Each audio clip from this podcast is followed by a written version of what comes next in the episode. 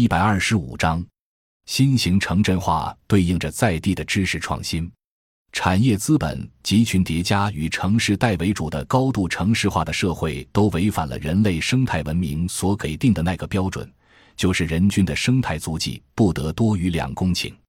而且，现在大多数所谓现代化国家大城市，世界上十七个千万级规模以上的大城市，全都不是宜人居。它的可吸入颗粒物 PM 十和 PM 二点五的统计结果，表明全都是不是人居的。北京。上海无疑也都在其中。我们都知道，现在高污染的问题大部分都是集中在这些大城市，已经不是未来生态化发展应该走的路了。那新型城镇化可借鉴的国际经验呢？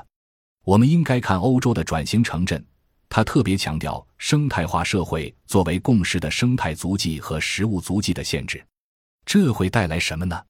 会带来在地化的知识生产和在地化的教育需求，因此，我们现在的平民教育应该和转型城镇或者新型城镇化相结合。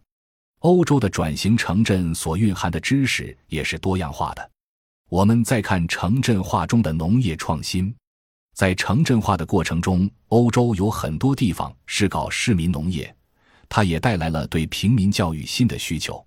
未来的新型城镇化。应该是城乡统筹的，类似我们这些年主张的市民下乡、农民进城。市民下乡就会有新的知识需求，而这些需求又全部是在地化的，而不可能是全国统一的。这就不是工业化所要的，全都是统一的知识。因为城市里边所有可以标准化集成传输的知识都有了，市民下乡干嘛呢？下乡一定是有个性化的需求。所以，我们越是保留在地化的乡土知识，就越能满足市民下乡的个性化需求。所谓在地化知识，是乡村生活保留的自然、人文、环境各种条件都有在地化的特点。而这些特点如果能够转化成我们在地传播的知识，转化成在地化的社区教育，那这些多样化的知识就活了。比如说山野自然风光，比如说传统的木刻棱的那种房子。比如石头砌的老房子，市民下乡之后在山间建造的有利于城乡结合的民居。我在欧洲见过一座石头砌筑的老房子，石头砌的拱门是四星级宾馆。我们老以为在城市里边的是大理石贴面的那些豪华建筑才能得到四星级，但其实只要是有文化，那种在地的知识承载的建筑文化，同样能够变成四星级。我还见过一种木克棱的房子，也是旅馆，在它外边就是美丽的丘陵风光。所有的这些与众不同的东西，都蕴含着非常丰富的当地知识，形成了当地文化。当然，还有我国西北的窑洞，只能与粗犷的黄土高原风光结合；而西南的吊脚楼，也与鳞次栉比的山区梯田农业相得益彰。等等，这些多样化的复杂内涵。都不可能被一个世界统一的建筑标准体系来演变成工业化的标准信息。在工业文明时代，当我们把信息全部变成标准化的时候，这些本土的东西都被排斥了。那今后呢？